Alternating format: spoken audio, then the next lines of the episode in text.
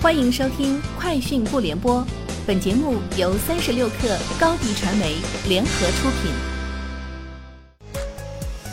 网络新商业领域全天最热消息，欢迎收听《快讯不联播》。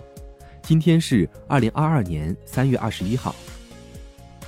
针对近日有主机厂关于宁德时代电池两次涨价的说法，宁德时代表示，因上游原材料价格大幅上涨，公司相应动态调整了。部分电池产品的价格。近日，某新能源车企相关负责人对外表示，自去年下半年至今，宁德时代动力电池涨价两次，按一辆新能源汽车的电池成本来算，上次涨了一万元，前不久又涨了一万元。承受不住电池等原材料价格上涨，在最近几个月里，我们新能源汽车也已经悄悄涨了两次价格。上述新能源车企相关负责人称。三十六氪获悉，三月二十号，YY 直播二零二一年度巅峰盛典在海南举行。YY 直播联合合作工会、平台主播共同发起正能量公益组织 ——YY 直播聚光联盟。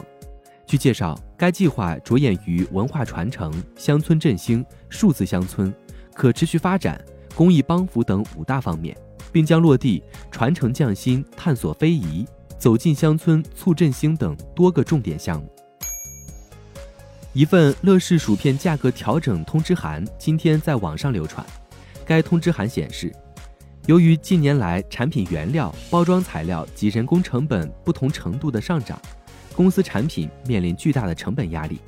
百事食品决定从二零二二年四月十五号起，对供应职工渠道销售的部分乐事袋装薯片。和乐事大波浪薯片产品的价格进行调整优化。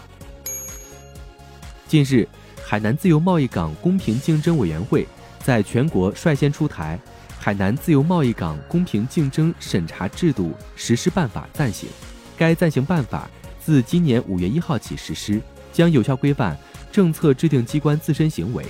防范和制止出台排除、限制竞争的政策措施。逐步清理、废除妨碍统一市场和公平竞争的各种规定和做法，保障和促进公平、统一、高效的市场环境。小牛电动车发布公告称，受上游、锂电等原材料价格大幅上涨，小牛电动车将于二零二二年四月一号起对全系锂电产品零售指导价进行一次上调，上调金额两百至一千元不等，具体以届时发布为准。LVMH 集团的一份文件显示，集团将在下一次股东大会上提议，将首席执行官的年龄限制从七十五岁调整到八十岁。此举将允许出生于一九四九年三月的现任首席执行官贝尔纳·阿尔诺继续掌舵这家全球最大的奢侈品集团。巴黎高等商学院兼职教授菲利普·佩勒·克拉莫认为，